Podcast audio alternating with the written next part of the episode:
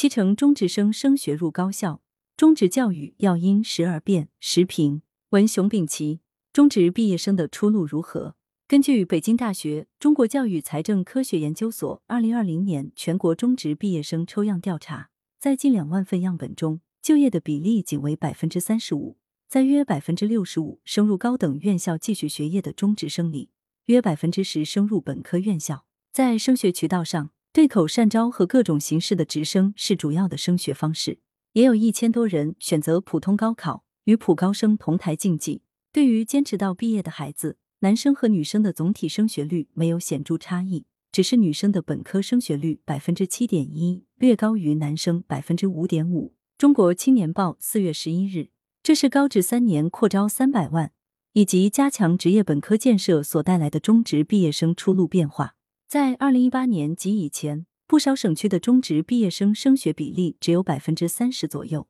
二零一九年，国家启动高职三年扩招三百万计划，当年取消了中职毕业生的升学比例限制，随后中职毕业生升入高职本科的比例大幅提升。这一调查反映的是二零二零年的数据，相比二零二零年。今年中职毕业生升学的比例已经超过百分之七十，可能提高到接近百分之八十。面对中职毕业生的出路变化，需要调整中职办学定位、中职教育内容，以及重新思考职业教育人才培养模式。中职教育不能再简单的以就业为导向，培养中等职业技术人才，但也不能以升学为导向，围绕高职本科升学开展教育。中职教育要坚持职业教育的定位。以培养满足社会需求的高素质技能人才为导向，创新人才培养模式。由于越来越多的中职毕业生都将升学进高职或者职业本科、应用本科，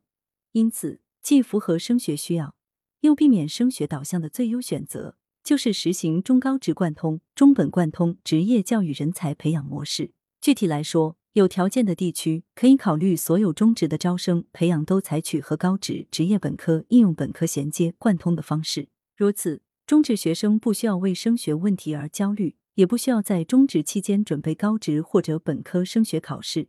而可以结合成为高素质技能人才的目标，在中职求学期间打下技能基础。中职学校也不再盯着中职毕业后学生的出路办学。而会和实行贯通教育的高职、职业本科、应用本科共同设计中职教育课程，让贯通教育模式提升整体职业教育人才培养质量。实施贯通培养模式，有利于提高当前中职招生的吸引力，以及缓解家长的中职焦虑。不少家长不愿意送孩子去中职，是担心一旦进中职，就失去了进一步上升的机会和空间。而中高职贯通、中本贯通，可以一定程度消除家长的焦虑情绪。这意味着被中职学校录取，也就基本预定了上高职、上职业本科。这是和进一般普高差不多的出路。一般普高中的相当数量学生，高中毕业后升学的学校也是应用本科、职业本科以及高职高专。暂无条件全部实行中高职贯通、中本贯通教育模式的地区，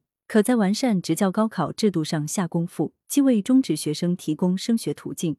又遏制中职教育应试化。其关键在于。职教高考不能只进行结果评价，以文化加技能测试的分数录取学生，而应强化过程评价，关注学生在中职期间学习技能课程以及综合素质发展情况，这才能引导中职学校重视技能教育，给学生高质量的技能教育过程体验。这对于进一步推进普职融通也有积极意义。鉴于绝大多数中职毕业生都将升学，也有不少人士提出。既然普高中职学生殊途同归，毕业后都是升学，那不必在中考时对学生进行普职分流，可以考虑在高中毕业后再分流。不分流的建议是可取的，但不分流也有不同的内涵：是都把高中办为普高的不分流，还是把高中都办为综合高中，将普高课程与中职技职课程融为一体的不分流？从人才培养的规律和社会对人才的需求看，适合选择后者。